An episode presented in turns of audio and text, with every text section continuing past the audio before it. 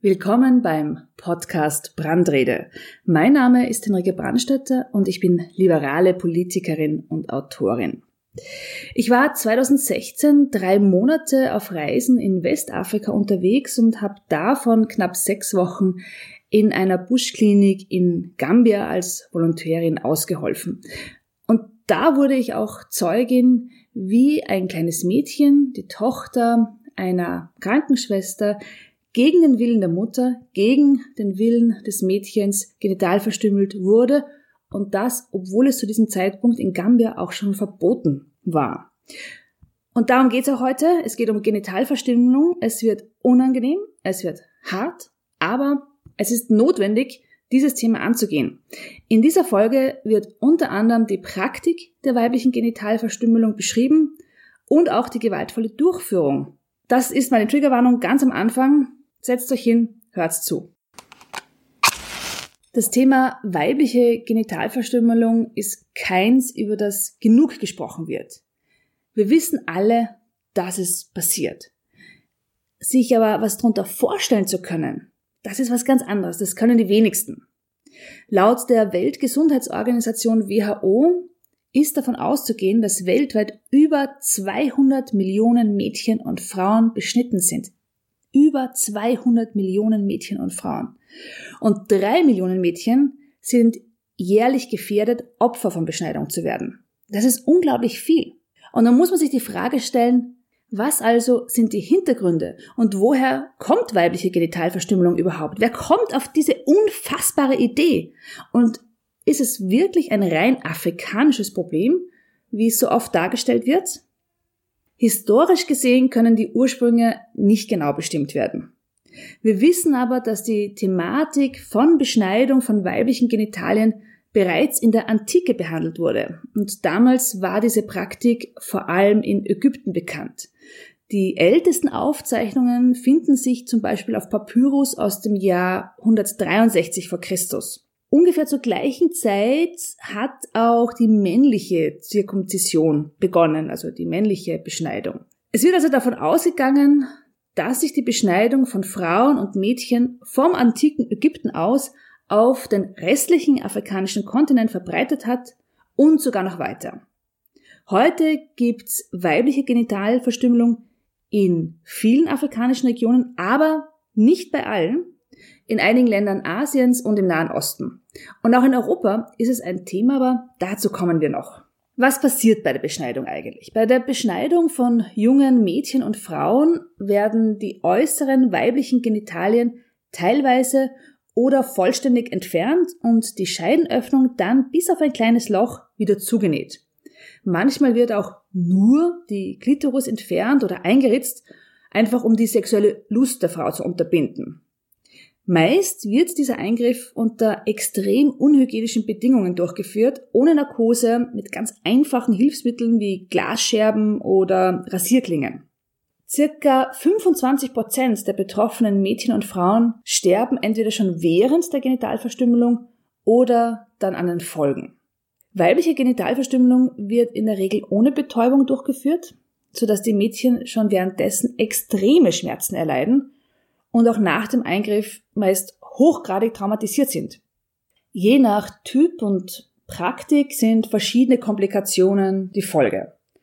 Blutverlust, Infektionen, zum Beispiel HIV-Aids, Wucherungen, Fistelbildung, chronische Schmerzen, Schwierigkeiten beim Urinieren und Menstruieren, Inkontinenz, Unfruchtbarkeit, ein sehr hohes Geburtsrisiko für Mutter und Kind und viele weitere gynäkologische Probleme.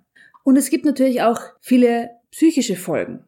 Angststörungen, Schlaflosigkeit, posttraumatische Störungen, Konzentrationsschwäche und Depressionen sind nur einige davon. Besonders schrecklich ist die Infibulation. Das ist das Zunähen nach einer Beschneidung und es hat ganz schwierige Konsequenzen weil nämlich das Abheilen der Wunde immer nur für eine kurze Zeit erwünscht ist. Wenn das Mädchen dann zum Beispiel heiratet, wird's geöffnet, nach jeder Geburt wird's geöffnet und dann muss die Wunde immer wieder neu verheilen. Die Gründe für weibliche Genitalverstümmelung, warum Menschen überhaupt auf so eine Idee kommen, sind kulturell und regional aber sehr unterschiedlich. Das sind die fünf häufigsten Hintergründe. Erstens die Beherrschung der weiblichen Sexualität. Durch das Beschneiden der Glitteris und das Vernähen soll sowohl die Lust genommen werden, als auch die Jungfräulichkeit vor der Ehe sichergestellt werden. Mancherorts ist es ein Initiationsritus für Frauen, ein Ritual, das ein Mädchen zur Frau werden lässt. Es gibt da auch einige Mythen darüber, dass dann Genitalverstümmelung wiederum besonders fruchtbar macht. Angebliche hygienische Gründe gibt's auch. Da werden dann die weiblichen Geschlechtsteile als unhygienisch, als schmutzig, als abstoßend angesehen und auch nicht zuletzt die monatliche Regelblutung sehr kritisch betrachtet und da gilt die Verstümmelung als Zeichen für Sauberkeit. Dann gibt's auch religiöse Hintergründe. Genitalverstümmelung ist vermutlich älter als jede Weltreligion, wird aber trotzdem ganz oft als religiöses Gebot oder als Rechtfertigung herangezogen, um diese schrecklichen Praktiken durchzuführen. Ein weiterer Grund ist, und das klingt jetzt richtig absurd, ökonomische Selbstbestimmung. In einigen Gesellschaften sind Beschneiderinnen sehr hoch angesehene und finanziell unabhängige Frauen. All diese Gründe rechtfertigen selbstverständlich keine einzige Genitalverstümmelung. Auch die Sprache spielt eine große Rolle. Weibliche Genitalverstümmelung wird allgemein FGM genannt, also Female Genital Mutilation. In internationalen Berichterstattungen und auch bei NGOs ist FGM der Begriff für weibliche Genitalverstümmelung. Allerdings wird das auch oft weibliche Beschneidung genannt. Und ich will hier keine Diskussion aufmachen, ob und inwiefern die Beschneidung von kleinen Buben und Männern Körperverletzung ist und inwiefern sie mit FGM vergleichbar ist. Gesagt sei aber, dass dieser Vergleich oft genannt ist und meiner Meinung nach hier doch ein sehr großer Unterschied besteht. Seit 2007 wird beispielsweise von WHO und UNAIDS die freiwillige medizinische Beschneidung von informierten, einwilligungsfähigen Buben und Männern auch als Teil eines Maßnahmenpakets im Kampf gegen HIV in afrikanischen Hochrisikogebieten gesehen. Durch die Beschneidung der männlichen Vorhaut wird das HIV-Risiko bei heterosexuellen Männern laut WHO um 60 Prozent vermindert. Die GIZ, also die Deutsche Gesellschaft für internationale Zusammenarbeit, weist im Vergleich zwischen männlicher Beschneidung und weiblicher Genitalverstümmelung darauf hin, dass bei Frauen meist gravierende medizinische Folgen nachweisbar sind, die bei Männern meist komplett ausfallen. Häufig hat das auch mit der Praktik an sich zu tun.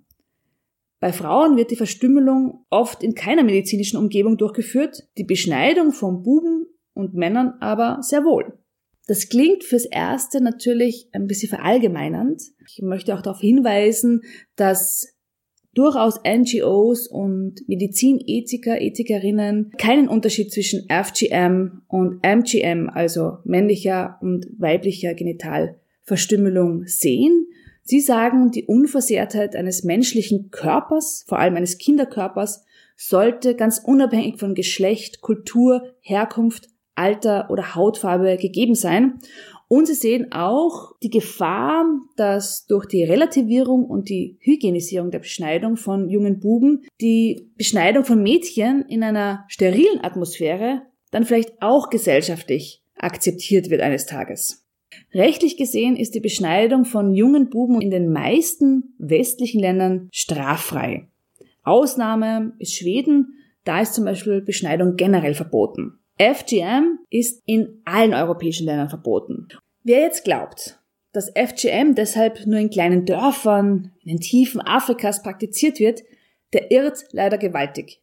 FGM ist ein weltweites Phänomen und ein weltweites Problem. Beginnen wir in Asien.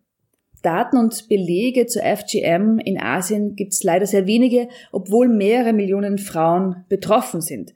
Aber ihr kennt die Länder, in denen das vorkommt sehr häufig vielleicht von euren Urlauben. Indonesien, Malaysia, Sri Lanka, Thailand, aber auch Indien und dann schon Richtung Nahe Osten, Pakistan, Irak, Iran, Oman, Jemen. Überall dort wird teilweise FGM praktiziert. Nicht gesamtheitlich in der gesamten Bevölkerung, sondern Bevölkerungsgruppen praktizieren FGM. Auch in Südamerika ist die Datenlage sehr dünn man weiß aber von einigen indigenen Gruppen, beispielsweise in Peru, Panama oder Ecuador, dass FGM praktiziert wird.